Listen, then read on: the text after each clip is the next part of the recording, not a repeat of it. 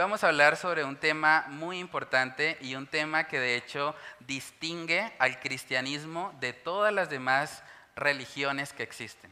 Hoy vamos a hablar acerca de Dios como un Dios trino. La Trinidad de Dios es algo que no se encuentra en ninguna otra religión. Ustedes pueden preguntarle a los judíos, pueden preguntarle a los musulmanes, hinduistas, y la concepción de un Dios trino es algo que solamente se encuentra o que es característico del cristianismo bíblico. Entonces hoy vamos a estar hablando acerca de ese atributo de nuestro Dios y para eso vamos a ir a Mateo capítulo 3. Mateo capítulo 3, versículos del 16 al 17. Entonces si alguien tiene ahí ese pasaje lo puede leer y comenzamos con oración. Y aquí los cielos fueron abiertos. Y vio al Espíritu de Dios que descendía como paloma y venía sobre él. Y hubo una voz de los cielos que decía, Este es mi Hijo amado, en quien tengo complacencia. Amén. Vamos a orar para pedir la dirección del Señor. Padre, oramos, Señor, para que tú nos ayudes a poder contemplar, Señor, este atributo tuyo de la Trinidad. Padre, sabemos que nuestra limitada comprensión humana no va a poder tener totalmente claridad en lo que esto significa, pero sí podemos, Señor, observar en tu palabra cómo tú te revelas a ti mismo como un Dios que es uno, pero que existe en tres personas. Padre, que seas tú ayudándonos a contemplar esto, a abrazarlo con gozo, con fe, reconociendo, Señor, que las criaturas somos limitadas y que tú eres el creador y que debemos, Señor, reconocer que necesitamos de tu gracia, de tu misericordia y de tu favor en nuestras vidas para poder contemplar o comprender algo de lo que es tu atributo de la Trinidad, Señor. Oramos para que tú nos ayudes a poder ir a tu palabra y permitir que sea ella quien sea moldeando nuestra manera de pensar respecto a este tema, Señor, y que podamos también aplicarlo en nuestra vida, Señor, que así como la Trinidad nos da testimonio, de unidad, de sujeción en amor. Padre, que también nosotros podamos ejemplificar eso, esas, esas características en nuestras vidas cristianas, Señor. Oramos para que tú seas exaltado por medio de este estudio bíblico. Te lo pedimos, Señor, en el nombre de Cristo Jesús. Amén y amén. Bueno, hermanos, entonces vamos a hablar sobre este tema de la Trinidad y para eso coloqué ahí algunas preguntas para introducirnos a, la temática. La primera es, ¿la doctrina de la Trinidad enseña que hay tres dioses? Ok, bueno, vamos bien. La doctrina de la Trinidad no enseña que hay tres dioses. Hay que tener mucho cuidado porque es el principal señalamiento que hacen las personas que pertenecen de pronto a una iglesia unicitaria ellos dicen básicamente que la Trinidad enseña que hay tres dioses, pero eso es una distorsión de lo que la doctrina genuinamente enseña. La palabra Trinidad no la vamos a encontrar en la Biblia. También es otro señalamiento que algunos hacen. ¿Ustedes de dónde sacaron esa doctrina? Eso es doctrina de hombres. Pero cuando hablamos de la Trinidad, si no quieren usar la palabra, está bien, pero podemos hablar del concepto. Y el concepto sí está muy claramente reflejado en las escrituras. Eso es muy importante, de hecho no vamos a encontrar la palabra omnisciente en la Biblia. ¿Significa que porque no está la palabra omnisciente en la Biblia, entonces Dios no es omnisciente? No, porque encontramos el concepto de que Dios conoce todas las cosas. Entonces, la doctrina de la Trinidad no enseña de ninguna manera que hay tres dioses en la Biblia. La Biblia es muy clara al decirnos que hay un solo Dios. Jehová uno es.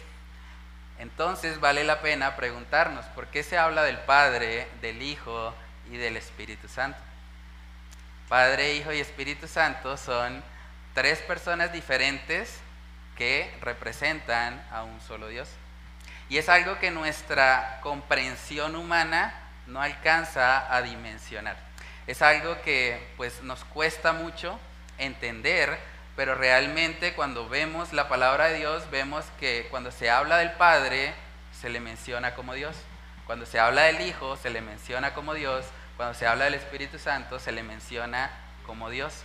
¿Cómo reconciliamos esas cosas? Probablemente en nuestra limitada comprensión humana no es posible, pero viendo la revelación que Dios nos ha dado, podemos abrazar por fe el hecho de que el Padre, el Hijo y el Espíritu Santo son tres personas diferentes, pero son un solo Dios.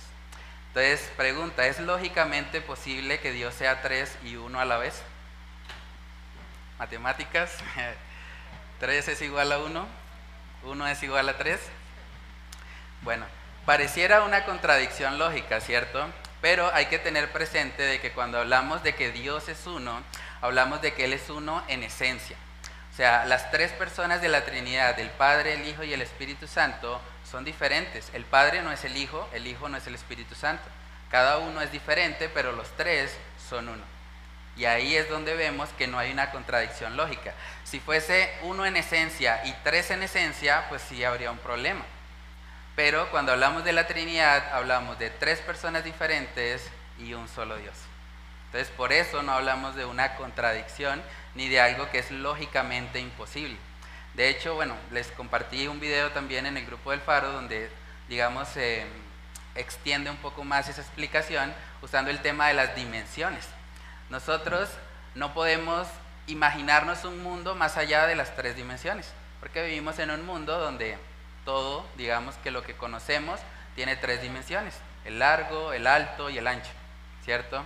Pero teóricamente, bajo lo que muchos científicos hoy en día han realizado, se puede hablar de una cuarta, incluso quinta, sexta, séptima, octava, hasta once dimensiones han llegado a hablar los científicos. Ahora, podemos imaginarnos eso, ¿no? Pero no hay una contradicción lógica. Es posible que existan estas dimensiones independientemente de que por nuestra limitada comprensión tridimensional, pues podamos observar o imaginarnos cómo sería un mundo de 11 dimensiones. Algo parecido sucede cuando hablamos de la Trinidad. Probablemente no vamos a poder verlo totalmente o entenderlo análogamente a alguna de las cosas que conocemos, pero basados en la palabra podemos llegar a la conclusión de que Dios existe en tres personas y Dios es uno solo, ¿cierto? Entonces, ¿Existe alguna analogía terrenal que pueda describir con fidelidad lo que representa el atributo de Dios de la Trinidad? Bueno, yo no sé si me equivoque, ¿no? Pero yo he escuchado eh, que hay una analogía con el agua. Sí, no, no sé si es cierta por completo, ¿no? Pero me hace entenderlo mucho mejor. Y es que a pesar de que cambie de estado el agua, no cambia en su composición física o en química, es la cosa, ¿no? Sí. Entonces, este, es lo que, lo que pudiera parecer. Hay muchas analogías que se han tratado de utilizar para ejemplificar la Trinidad, ¿sí? Yo creo que la mayoría lo ven, pero no, no lo analizamos y es una cosa del trébol. El trébol tiene tres hojitas, pero es una sola. ¿El qué? El trébol. Ah, la hoja El trébol son tres hojitas, pero es una. O sea, podemos hablar Padre, y Espíritu Santo, en esencia es un solo Dios, en el mismo trébol. Sí. Hay muchas analogías que se han intentado hacer para, de alguna manera, ejemplificar lo que la Trinidad representa. Pero hay que tener mucho cuidado con ellas porque no representan lo que la Trinidad es. Por ejemplo, cuando hablamos del agua, podemos tener el agua en estado gaseoso, en estado líquido y en estado sólido, ¿cierto? Pero eso depende de las condiciones. O sea, el agua es vapor dependiendo de si tiene, si ha superado, digamos, el punto de ebullición del agua y está en estado gaseoso. Cuando hablamos de la Trinidad, el Padre, el Hijo y el Espíritu Santo son Dios y no depende de las condiciones, no depende de las circunstancias. También el vapor o el, el agua en estado gaseoso no es el agua en estado líquido, ¿cierto? Y el agua en estado líquido no es el agua en estado sólido. Entonces hay una diferencia también entre ellos. Entonces las analogías que se tratan de utilizar pues realmente no describen fielmente lo que la Trinidad es. Muchos han usado también la analogía del huevo. Dicen, bueno, así como hay una cáscara, una yema y la clara, entonces esos tres forman el huevo, entonces es como Dios. Pero eso sería también partir a Dios. La Trinidad no enseña que Dios está dividido en tres partes y que solo cuando el Padre, el Hijo y el Espíritu Santo están juntos, entonces son Dios. Entonces la analogía del huevo tampoco es totalmente fiel a lo que las escrituras nos enseñan, ¿cierto? Cuando hablamos del trébol, el trébol solo puede existir cuando las tres, los tres pétalos de la hoja están formando parte, digamos, del tallo ahí original para formar el trébol y así no es la Trinidad. O sea, el Padre, el Hijo y el Espíritu Santo, bajo unas mismas condiciones, pueden estar haciendo cosas totalmente diferentes. Y es lo que vimos en el texto de Mateo capítulo 3. Jesús, la segunda persona de la Trinidad, estaba siendo bautizado. El Padre estaba hablando, estaba diciendo, este es mi Hijo amado en quien tengo complacencia. Y el Espíritu Santo estaba descendiendo en forma de paloma. Bajo unas mismas condiciones, cada uno está haciendo algo diferente. Ese es el misterio de la Trinidad y no se parece a nada que conozcamos en nuestro limitado, de pronto, mundo humano. Entonces, es algo que nosotros podemos ver realmente desde el principio, algo que hemos estado estudiando y que vimos en Génesis capítulo 1 en la serie dominical, es que desde el principio, cuando Dios estaba formando todas las cosas, Él hablaba en plural, y eso es bastante curioso porque uno dice, bueno, si Dios es uno y Él no se manifiesta de forma plural nunca, ¿por qué dice, hagamos? Miremoslo, Génesis capítulo 1, versículo 26. Entonces dijo Dios, hagamos al hombre a nuestra imagen, conforme a nuestra semejanza, y señoré en los peces del mar, en las aves de los cielos, en las bestias, en toda la tierra, y en todo animal que se arrastra sobre la tierra. Amén. Entonces es interesante porque ¿con quién hablaba Dios? Él dice, hagamos. Cuando uno habla con los unicitarios, ellos dicen, no, es que ahí Dios estaba hablando con los ángeles, pero se terminan metiendo en un problema. Porque si decimos eso, también tenemos que decir que los ángeles tienen atributos de creador. Porque Él está diciendo, hagamos al hombre a nuestra imagen. Entonces, la única forma de poder comprender, digamos, el texto es que reconozcamos por lo menos que Dios es una pluralidad. Dios está diciendo, hagamos, ¿cierto? Hagamos al hombre a nuestra imagen. Y no solamente lo vemos ahí, de hecho hay muchos eh, vistazos, por así decirlo, de la Trinidad en el Antiguo Testamento. Vamos a mirar otro ejemplo, Isaías capítulo 6, Isaías capítulo 6, versículo 8. Después oí la voz del Señor que decía, ¿a quién enviaré? ¿Quién irá por nosotros? Entonces respondí yo, heme aquí, envíame a mí. ¿Quién está hablando en ese texto? ¿La voz de quién? Del Señor. Porque dice nosotros. Dice, ¿a quién enviaré y quién irá por nosotros? Eso es un vistazo de que el Señor también se manifiesta de forma plural ¿quién irá por nosotros? Hay muchos textos así, de hecho hay mucha gente que argumenta y dice, no, es que el Antiguo Testamento nunca habla de la Trinidad, pero realmente cuando nosotros miramos muchos pasajes, nos damos cuenta que Dios se refiere a sí mismo de forma plural.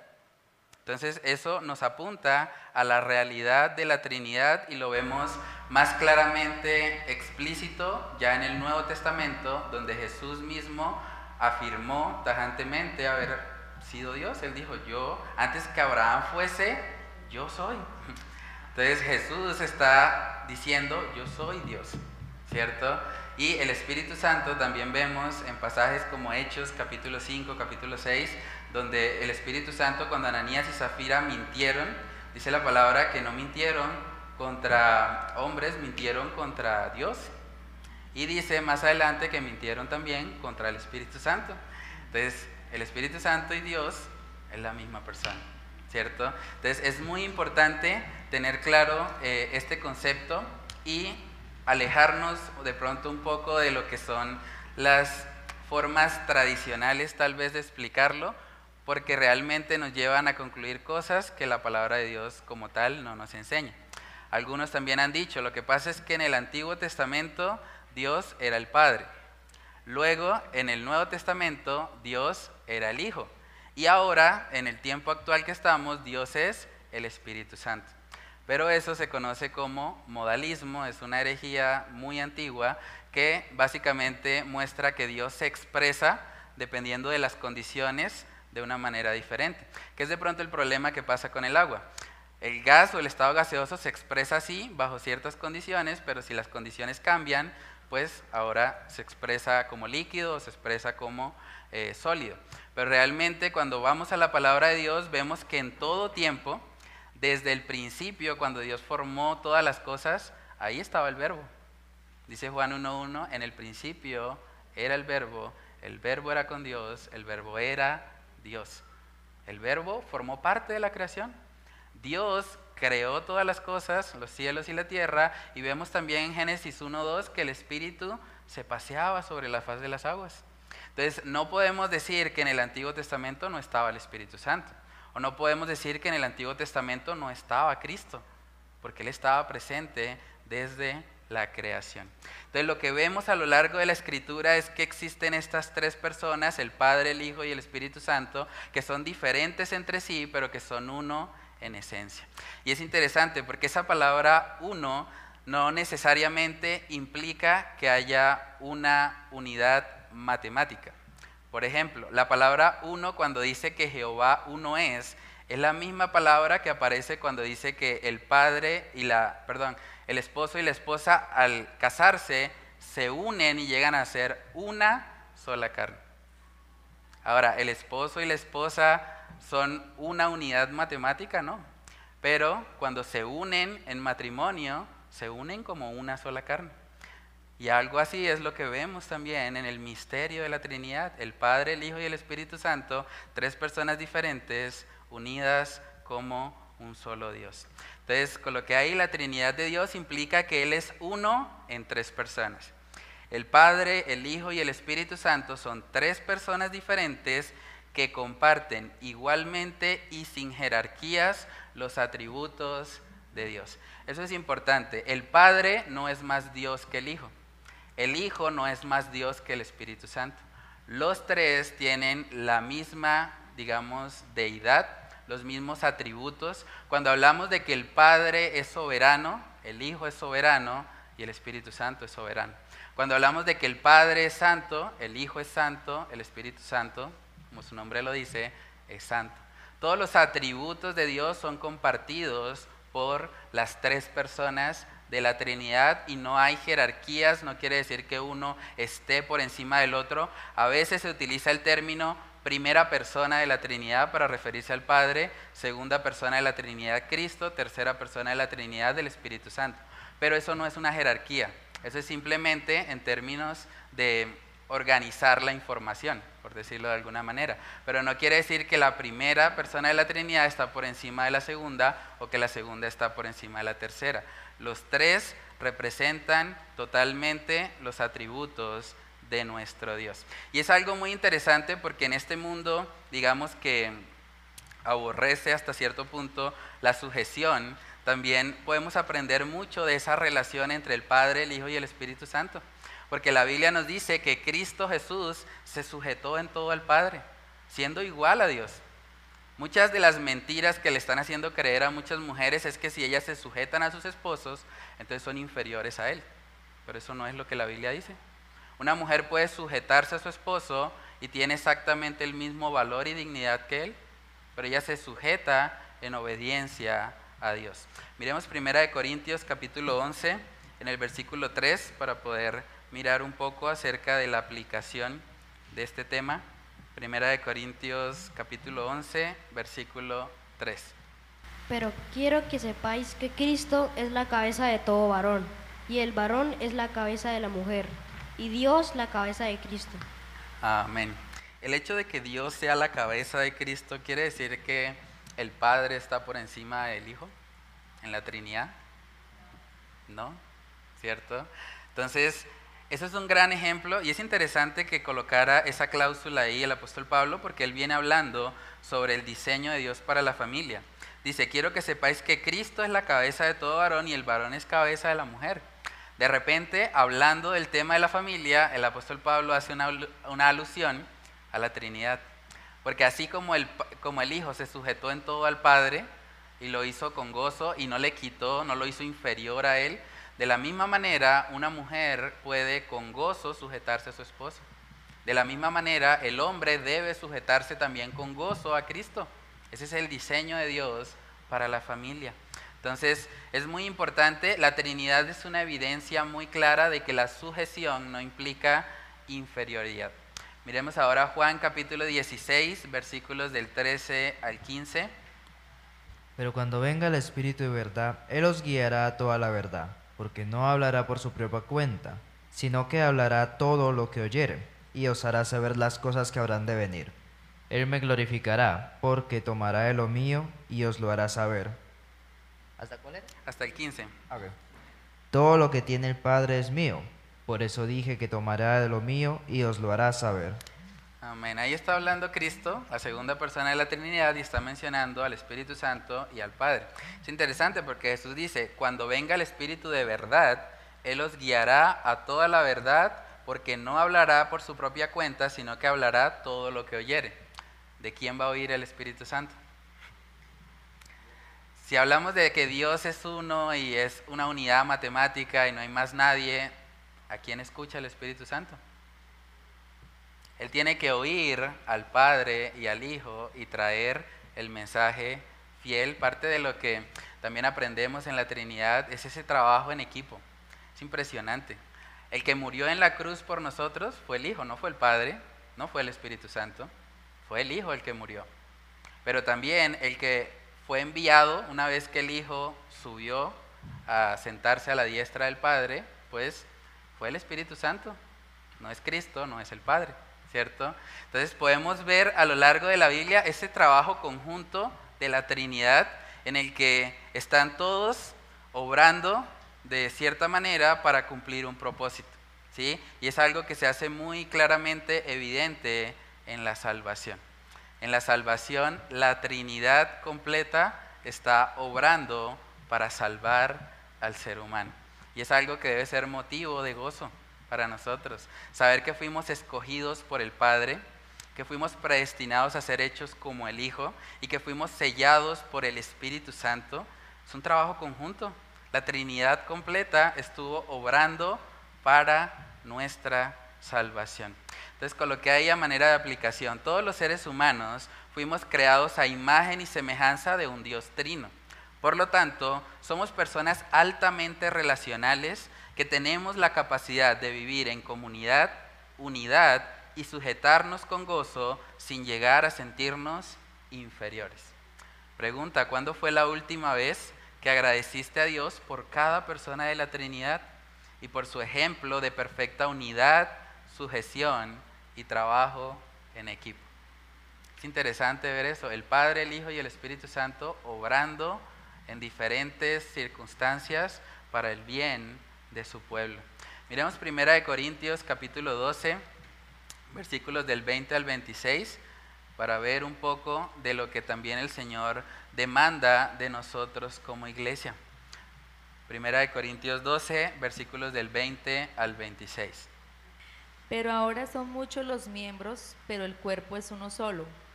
Ni el ojo puede decir a la mano, no te necesito, ni tampoco la cabeza a los pies no tengo necesidad de vosotros. Antes bien los miembros del cuerpo que parecen más débiles son los más necesarios, y a aquellos del cuerpo que nos parecen menos dignos, a estos vestimos más dignamente, y los que en nosotros son menos decorosos se tratan con más decoro, porque los que en nosotros son más decorosos no tienen necesidad, pero Dios ordenó el cuerpo, dando más abundante honor al que le faltaba para que no haya desavenencia en el cuerpo, sino que los miembros todos se preocupen los unos por los otros. De manera que si un miembro padece, todos los miembros se duelen con él, y si un miembro recibe honra, todos los miembros con él se gozan. Amén. Eso habla de la unidad que el Señor desea que haya en la iglesia. Y es muy interesante porque empieza diciendo, ni el ojo puede decir a la mano, no te necesito. Hay gente que dice, ah, yo no necesito una iglesia, yo oro todos los días en mi casa. ¿Con quién habla esa persona? Consigo mismo todo el tiempo. ¿Quién exhorta a esa persona? Él mismo. claro, esa persona todo el tiempo vive ensimismada. Todo el tiempo gira, todo lo que hace, lo que piensa, lo que decide, gira en torno a sí mismo. Pero aquí dice claramente que el ojo no puede decirle a la mano, no te necesito.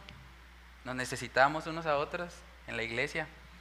Necesitamos personas con quien relacionarnos. Tenemos un Dios trino, un Dios que desde el principio fue relacional.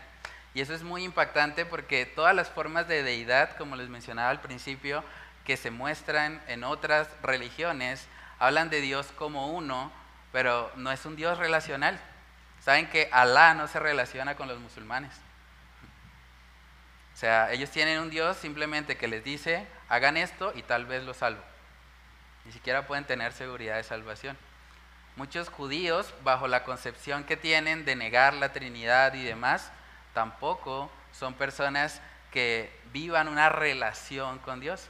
Por eso también parte de lo que les impactó mucho a los judíos fue que Jesús se presentara como hijo de Dios. Para ellos eso era una herejía tremenda, porque ellos decían, ¿cómo así que hijo de Dios? O sea, ¿usted se cree igual a Dios? O sea, es imposible. Pero entonces, desde el principio nosotros vemos que Dios es relacional. Uno de los atributos de Dios es que Él es amor. ¿Saben que para amar se necesita algo a que amor? Si Dios fuese uno solo en unidad, ¿cómo ama? Necesita un objeto a quien amar, ¿cierto? Si hablamos de un Dios trino, el Padre ama al Hijo, el Hijo ama al Espíritu Santo, ¿sí? Se aman entre sí, hay una perfecta unidad y armonía entre ellos. Y se pone en evidencia también el hecho de que nosotros, al haber sido creados a su imagen, somos seres relacionales también. Nadie está diseñado para vivir solo, tampoco para vivir la vida cristiana solo. Todos necesitamos por lo menos un mentor en nuestra vida, alguien a quien podamos rendir cuentas, alguien a quien podamos decirle, tengo esta lucha, ayúdame, ora por mí, necesito que alguien me dé una palabra de ánimo, Tal vez estoy flaqueando, estoy sintiendo desmayar. Necesito que alguien sea ese auxilio, esa persona que Dios coloque a mi alrededor para poder bendecirme y para poder levantarme. Todos necesitamos eso. No hay nadie que sea autosuficiente. Los pastores necesitan ser pastoreados también. Un pastor que dice, no, yo solo, yo hago el ministerio solo, a mí nadie me dice nada. Es un tirano probablemente. Pero todos necesitamos a alguien que nos hable, que nos exhorte, que nos anime y que nos ayude a perseverar. Vamos a mirar Efesios capítulo 1. Este es un texto un poco largo, pero bueno, vamos a leerlo porque nos muestra muy puntualmente el obrar de la Trinidad en la salvación. Efesios capítulo 1, versículos del 3 al 14. Bendito sea el Dios y Padre de nuestro Señor Jesucristo que nos bendijo con toda, con toda bendición espiritual en los lugares celestiales en Cristo, según nos escogió en Él antes de la fundación del mundo, para que fuésemos santos y sin mancha delante de Él, en amor, habiéndonos predestinado para ser adoptados hijos suyos por medio de Jesucristo, según el puro afecto de su voluntad, para alabanza de la gloria de su gracia con la cual nos hizo aceptos en el, en el amado, en quien tenemos redención por su sangre, el perdón de pecados según las riquezas de su gracia, que hizo sobre, sobreabundar para con nosotros en toda sabiduría e inteligencia, dándonos conocer el ministerio de su voluntad, según su beneplácito, el cual se había propuesto en sí mismo de reunir todas las cosas en Cristo de la dispensación el, del cumplimiento de los tiempos. Así, las que están en los cielos como las que están en la tierra, en él asimismo tuvimos herencia, habiendo sido predestinados conforme al propósito del que hace todas las cosas según el designio de su voluntad, a fin de que seamos para alabar de su gloria.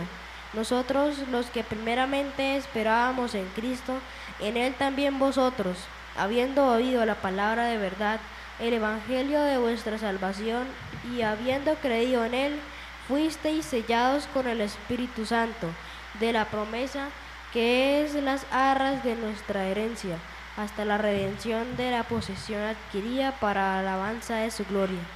Amén. Tremendo eso, ¿no? El Padre nos escoge, nos escoge en Cristo, la segunda persona de la Trinidad, y nos sella con el Espíritu Santo. Y esas son las arras de nuestra herencia. ¿Saben cuáles son las arras? Cuando una persona hace un negocio, las arras es la garantía, lo que uno da como para pisar el negocio, ¿cierto? Ahora nos están diciendo que el sello del Espíritu Santo sobre los creyentes es como las arras. Es como si Dios estuviese diciendo, bueno, ya lo pisé el negocio. Este que, ha sido sellado por mí se acerca o va hacia una ciudad celestial. Va a una plenitud plena y perfecta conmigo por la eternidad. O sea, el Espíritu Santo, por así decirlo, es esas arras que el Señor nos ha dejado para que tengamos seguridad de que el negocio con Él es seguro, de que vamos a la eternidad, de que la promesa de la vida eterna no es falsa, es una realidad. Y el Señor nos coloca ahí el Espíritu Santo para que tengamos esa seguridad y esa convicción.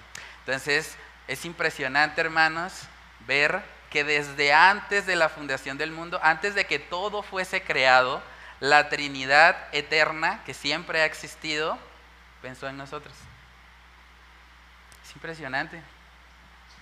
O sea, la Trinidad que era autosuficiente, que no necesitaba nada fuera de ella, un día el Padre decidió escogernos. Un día Cristo decidió venir al mundo y morir en nuestro lugar. Un día el Espíritu Santo dijo, yo voy, yo voy a sellar esa, esa promesa, voy a hacer esas arras de la herencia que le espera a quienes han creído en Cristo. Es impresionante. El Padre, el Hijo y el Espíritu Santo trabajando en equipo para nuestra salvación. Y todo por gracia porque no había nada bueno en nosotros. No había algo que motivara a Dios a escogernos. ¿Qué, qué motivara al Señor a escoger personas como nosotros? Cuando no hay justo ni a uno. No hay quien busque a Dios. Entonces, contemplar eso debe llevarnos a adorar a nuestro Dios por su fidelidad, por su misericordia y por la obra de gracia que cada miembro de la Trinidad ha hecho para nuestra salvación. Con lo que hay en la parte de razona, si cada uno de los miembros de la Trinidad coexisten en perfecto amor, unidad y armonía, entonces no puede haber ninguna contradicción entre lo que estas tres personas enseñan. El Espíritu Santo nunca va a guiar a una persona a hacer algo que vaya en contra del carácter del Padre o en contra de la verdad de Cristo revelada en las Escrituras. Eso es algo muy importante.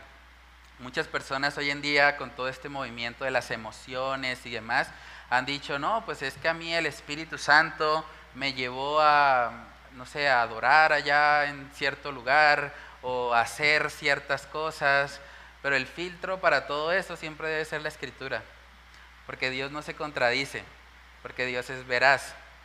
Entonces el Espíritu Santo nunca me va a llevar a actuar de forma contraria a lo que Él mismo ha revelado. Ahora, curiosamente, en los ministerios que exaltan al Espíritu Santo, el énfasis del Espíritu Santo está en el Espíritu Santo. Es raro. En la palabra dice que el Espíritu Santo glorifica a Cristo y Él nos guía a toda verdad. Obviamente la verdad es Cristo Jesús. Entonces, en los ministerios donde más se habla del Espíritu Santo, no vemos usualmente que glorifiquen a Cristo. Pero la palabra nos dice que el Espíritu Santo glorifica al Hijo. Casi que todo lo que se ve en estos movimientos emocionales, del carismatismo y demás, tiene que ver muchas veces con la persona del Espíritu Santo. Pero lo que hace el Espíritu Santo es llevarnos a glorificar al Hijo. Entonces debemos tener mucho cuidado con eso y recordar que el Padre, el Hijo y el Espíritu Santo actúan en perfecto amor, unidad y armonía. Y ese mismo amor, unidad y armonía es lo que el Señor quiere también para su iglesia, para sus hijos. Es algo impresionante ver la oración de Jesús en el Getsemaní. O sea, tratemos de ponernos por un momento en el lugar de Cristo. Todas las cosas por las cuales Él podía haber orado, Él decidió orar por la unidad, por la unidad de la iglesia. Era muy importante ese asunto. Miremos Juan capítulo 17. Juan capítulo 17, versículos del 20 al 23. Mas, mas no ruego solamente por estos, sino también por los que han de creer en mi palabra, de creer en mí por la palabra de ellos, para que todos sean uno, como tú, oh Padre, en mí y yo en ti, que también ellos sean uno en nosotros, para que el mundo crea que tú me enviaste. Ah. Hasta el 23. La gloria que me diste, yo los he dado, para que sean uno, así como nosotros somos uno. Yo en ellos y tú en mí, para que seas perfecto en unidad para que el mundo conozca que tú me enviaste y tú lo has amado a ellos como también a mí me has amado. Amén, eso es impresionante, ¿no? Está diciendo para que el mundo conozca que tú me enviaste. O sea, así como la relación entre Cristo y el Padre de unidad era tan, digamos, íntima, ellos eran uno, pues Cristo oró para que aquellos que habían de creer en Él por la palabra, por lo que los apóstoles predicaron, también fuesen uno. El Señor quiere que como iglesia seamos uno. Ahora, cuando hablamos de unidad, no hablamos de uniformidad, es diferente. En la iglesia lo que nos une principalmente es el Evangelio, el Evangelio por el cual hemos sido sellados con el Espíritu Santo de la promesa. ¿Podemos tener diferencias? Claro que sí. De hecho, en todas las iglesias debería haber diferencias, es saludable que haya personas con diferente criterio para que de esa manera se pueda, digamos que, analizar diferentes perspectivas. Pero en la unidad a la que Cristo nos está llamando es el Evangelio. O sea, el Evangelio une a creyentes en Bucaramanga, Colombia, como a creyentes en África, a creyentes en Estados Unidos, a creyentes en cualquier lugar del mundo, porque lo que nos hace uno es que no confiamos en nosotros mismos para la salvación confiamos en Cristo. Él es la representación de la unidad en el pueblo de Cristo. No vemos muchas veces esa unidad, es por causa del pecado. Porque a veces por diferencias secundarias o terciarias, inmediatamente queremos dividirnos. Ah, es que allá en esa iglesia no cantan como a mí me gusta, me voy. Ese es el espíritu de la oración de Cristo. Es que en esa iglesia se visten de cierta ropa diferente, entonces me voy de la iglesia. No, Cristo oró para que fuésemos uno, para que en esa unidad, en ese amor, así como Él lo tiene con el Padre, o Él lo tuvo en ese momento como criatura, como, perdón, como, como Dios encarnado, lo tuvo con el Padre, de esa misma manera Él oró para que en la iglesia aquellos que habían de creer en Él evidenciaran también esa unidad. No vamos a estar de acuerdo en todo, pero sí debemos estar unidos, unidos en Cristo, unidos por el Evangelio. Es interesante porque es un ministerio que les he compartido mucho, se llama Coalición por el Evangelio.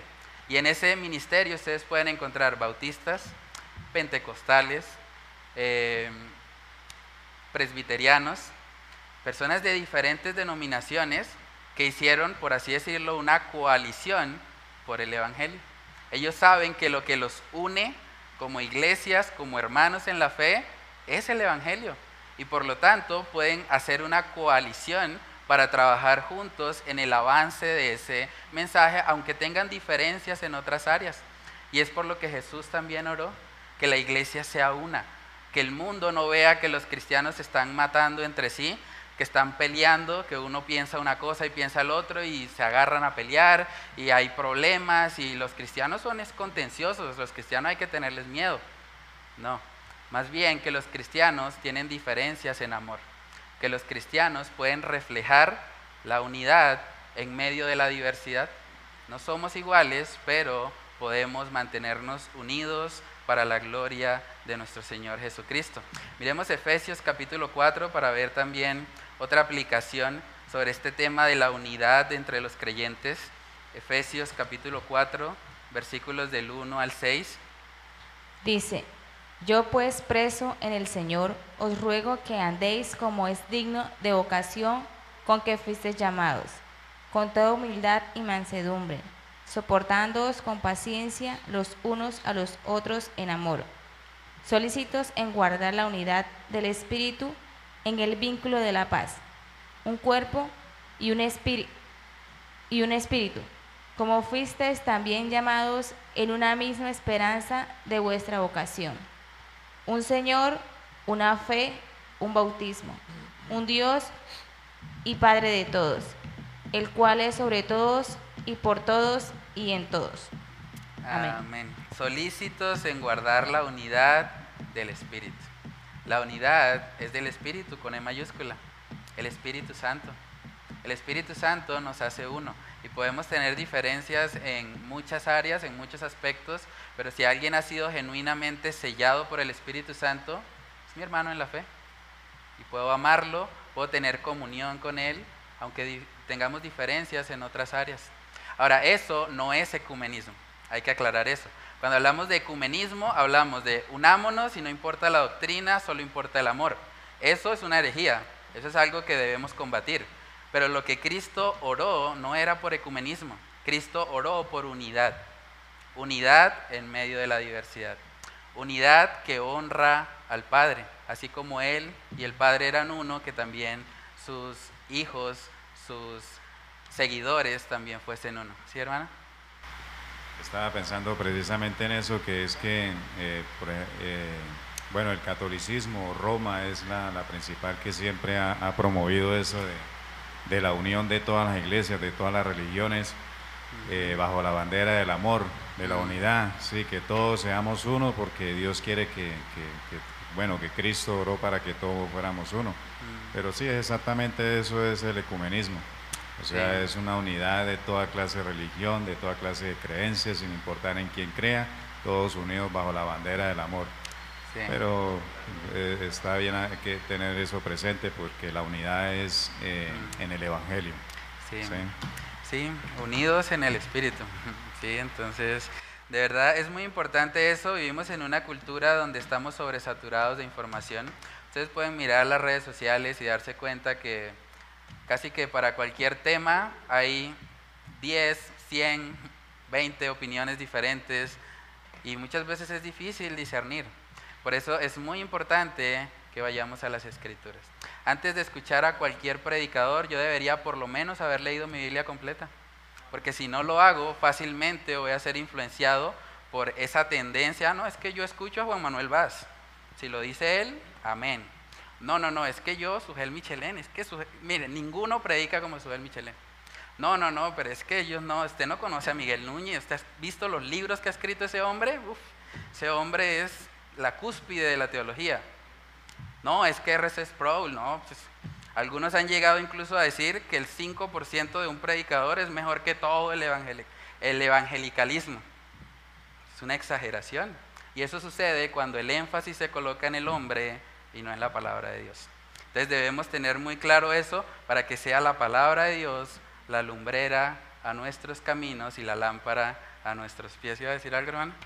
Sí, algo más y es que, o sea, que también hay que tener cuidado con lo, con la, eh, bueno, lo que significa los términos, ¿no? Ujú. Porque para algunas religiones o algunas iglesias el evangelio, ellos hablan de evangelio, pero no es el mismo significado o el mismo evangelio que, que es el evangelio bíblico.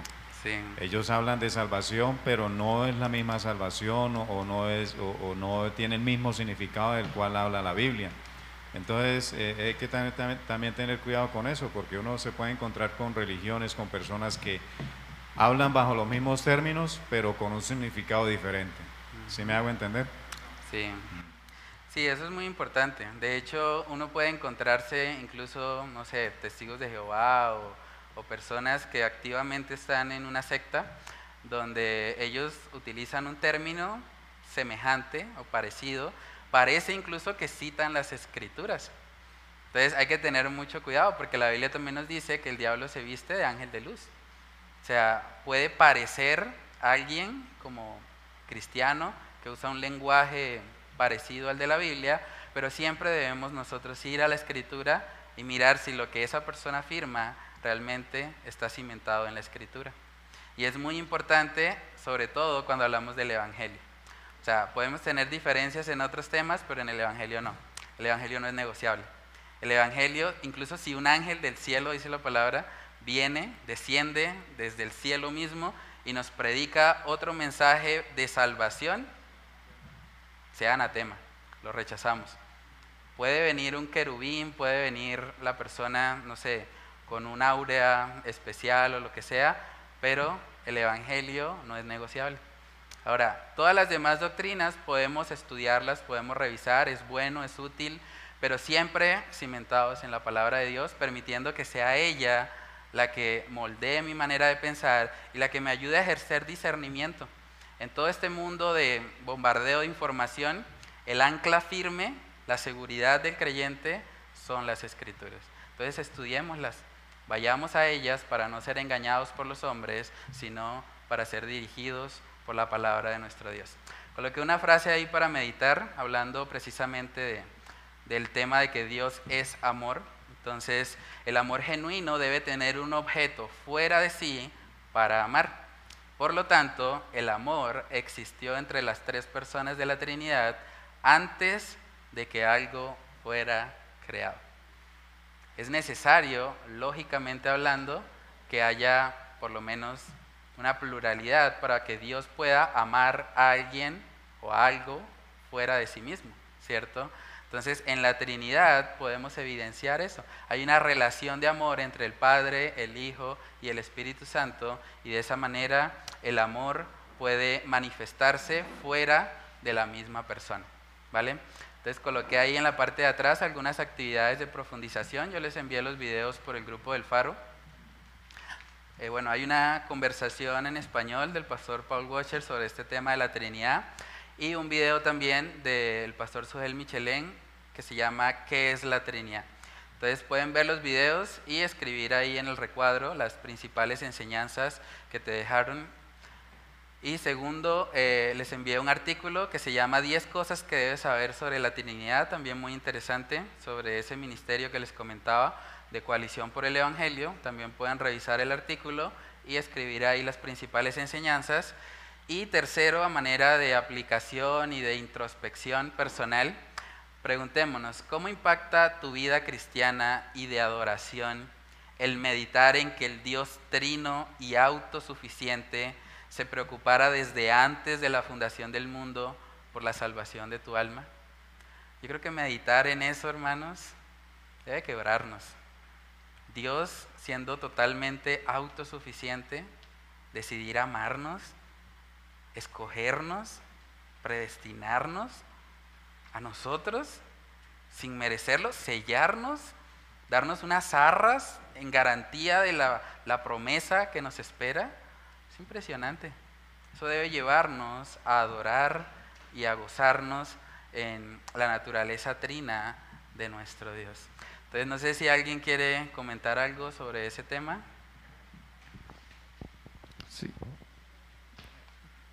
Eh, estaba pensando en, en todo esto de la, de la Trinidad y me impresiona cómo este, lo que acabamos de hablar, ¿no? Como un Dios completo, autosuficiente, este, se manifiesta de manera completa Padre, Hijo y Espíritu Santo eh, en influencia hacia nosotros, ¿no?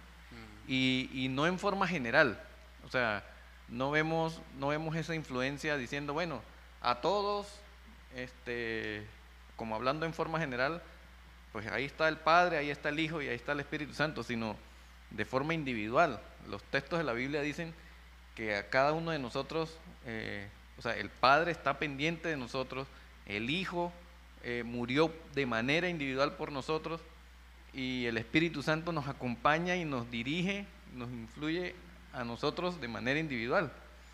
Y eso me, me impresiona, ¿no? Porque como decíamos, ¿qué necesidad? O sea, no, no tenía ninguna, ¿no?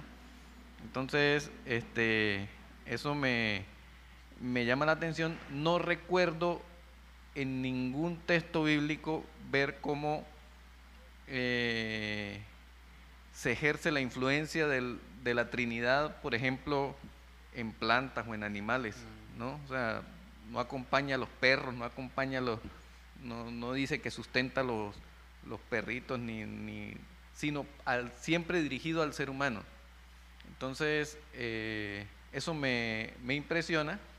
Y por último, me lleva a pensar, eh, generalmente nosotros no damos una garantía que tenga más valor que lo que vamos a comprar. ¿Sí? O sea, si usted va a comprar una casa, usted no va a dar una garantía que sea de más valor que la casa. Normalmente da una garantía para amarrar el negocio y es, mucho, de mucho menos valor. Pero con Dios fue totalmente distinto. Este, mi valor no era tan grande como el Espíritu Santo. Mm. Y, sin embargo, Él colocó al Espíritu Santo como, como garantías a pesar de que quizás Él, conociendo mi vida, sabía la montaña de errores que yo iba a cometer a través de ella. Y aún así, eh, por usar un término quizás no adecuado, apostó por, por depositar esa garantía en mi favor. Y pues, como dice el pastor, eso es impresionante. Sí, de verdad que cuando uno medita en este tema y en la obra que cada miembro de la Trinidad ha hecho, es impresionante. Es una razón de verdad para adorar a nuestro Dios. Entonces, no sé si alguien más quiere comentar algo.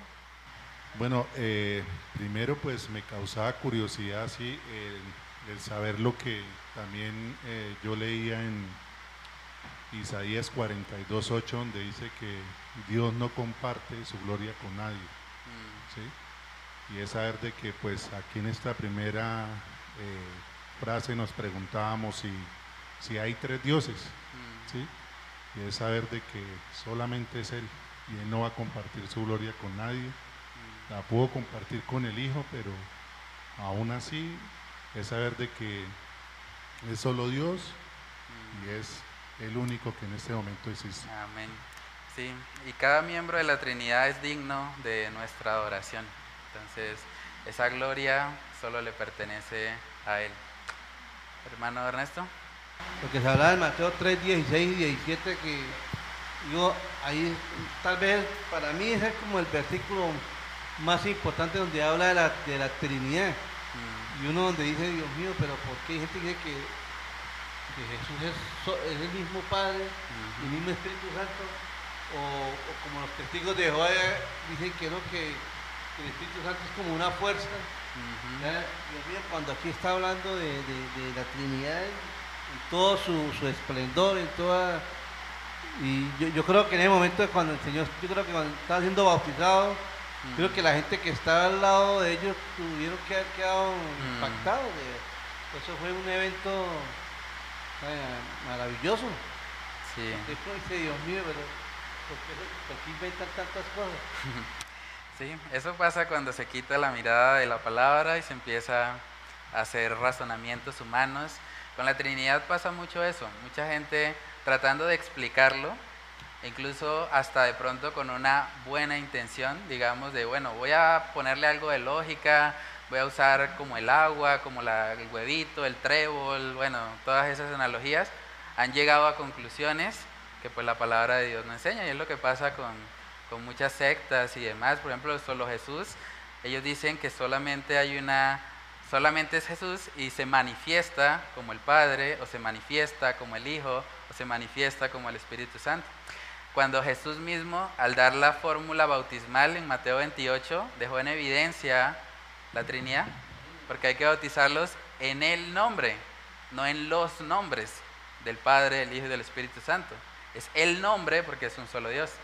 Y es el nombre del Padre, del Hijo y del Espíritu Santo porque los tres son diferentes. ¿cierto? Entonces ese misterio lo vemos revelado en las escrituras y de verdad debe llevarnos a, honrar y a adorar con entendimiento también a nuestro Dios. Entonces, bueno, no sé si alguien más quiere decir algo, terminamos en... Eh, no, pues que el asunto de la Trinidad ha sido un, misterio, ¿no? O sea, es algo bastante complejo para, para la mente humana poderlo comprender a totalidad. Eh, la única parte donde tenemos eh, algo de que nos enseñe o que nos ayude a entender un poco es las Sagradas Escrituras. Del resto, en ninguna otra parte podemos llegar a, entender algo acerca de eso. Y por eso es que se han cometido errores, por eso algunos lo desechan, dicen no hay Trinidad, no es cierto, es una mentira. Pero, pero en esencia, bueno, la Escritura nos enseña que, que el, Padre, el Hijo, el Espíritu Santo son uno en ser, en la esencia, los tres son Dios, eh, pero la diferencia está es en sus funciones. La función de Dios no es la misma función del Hijo ni el Espíritu Santo, la función que, que, que hizo, que hizo el Hijo no la hizo el Padre, tampoco el Espíritu Santo, y así lo mismo también sucede con el Espíritu Santo. Ahí es donde está la diferencia de las tres personas. ¿sí? Sí, eso es muy importante y, y, que nos lleva también a eso, a adorar a Dios con entendimiento, entender también que las diferencias de roles no implican inferioridad. Eso es muy importante, sobre todo en este contexto en el que estamos de machismo y feminismo y todo eso, y esa guerra ahí entre quién manda más. ¿No? A la luz de la palabra, la Trinidad es un vivo ejemplo de sujeción con gozo y sin inferioridad. Entonces, el hombre no es superior a la mujer, la mujer no es superior al hombre y cuando la mujer se sujeta al varón, lo hace o lo puede hacer con gozo y con alegría, porque así como Cristo se sujetó al Padre, ella también puede hacerlo con su esposo sin sentirse menoscabada o sin sentirse inferior a él. Entonces sí, hay muchas aplicaciones realmente para también nuestra vida práctica y que podemos vivir en unidad en medio de las diferencias. La analogía que más se repite en toda la Biblia sobre la iglesia es que la iglesia es un cuerpo. Y en la iglesia queda en evidencia que no todos vamos a hacer lo mismo. No todos van a ser pastores, no todos van a ser líderes de alabanza, no todos van a estar en audiovisuales. Hay un cuerpo, hay una diversidad de dones, hay personas que Dios ha colocado en ciertos lugares para cumplir siempre su propósito, que es glorificar el nombre de Cristo acá en la tierra. Entonces podemos tener unidad en medio de la diversidad y podemos glorificar el nombre de Cristo también para que el mundo vea, como dijo Jesús, que realmente somos hijos de un Dios trino que mantiene esa unidad en medio de la diversidad. Entonces oremos para terminar, pedirle al Señor que Él nos ayude a, a poner en práctica lo que hemos estudiado. Padre Celestial, te damos muchas gracias, Señor, por este tiempo. Gracias por la oportunidad que nos concedes de meditar, Señor, en este atributo tuyo que es la Trinidad. Gracias porque la Trinidad nos enseña, Señor, que desde el principio tú has sido un Dios relacional. Tú has sido un Dios que no, no está viviendo simplemente en una unidad matemática, sino que eres un Dios que existe en tres personas. Eres un Dios que desde el principio, cuando sea que fuera el principio, ya existías, ya estabas en comunión con las tres personas de la Trinidad. Y tú decidiste en tu misericordia, en tu amor, crear el mundo, creaste los cielos y la tierra, formaste a cada ser humano y el Padre en amor decidió enviar al Hijo a morir en la cruz del Calvario para poder remediar el problema que el pecado causó en su creación. Padre, ayúdanos a asombrarnos por eso. Ayúdanos a asombrarnos al contemplar que no solamente enviaste a tu Hijo Jesús, sino que una vez Él subió al Padre, tú enviaste también a tu Espíritu Santo para ser el consolador, para guiarnos a toda verdad, para ser esas arras de la herencia que tenemos en Cristo Jesús. Padre, ayúdanos a realmente ser asombrados al ver tu Trinidad obrando, al ver cómo el Padre nos escoge, el Hijo murió por nosotros y el Espíritu Santo ahora viene a morar de forma permanente en la vida de cada cristiano.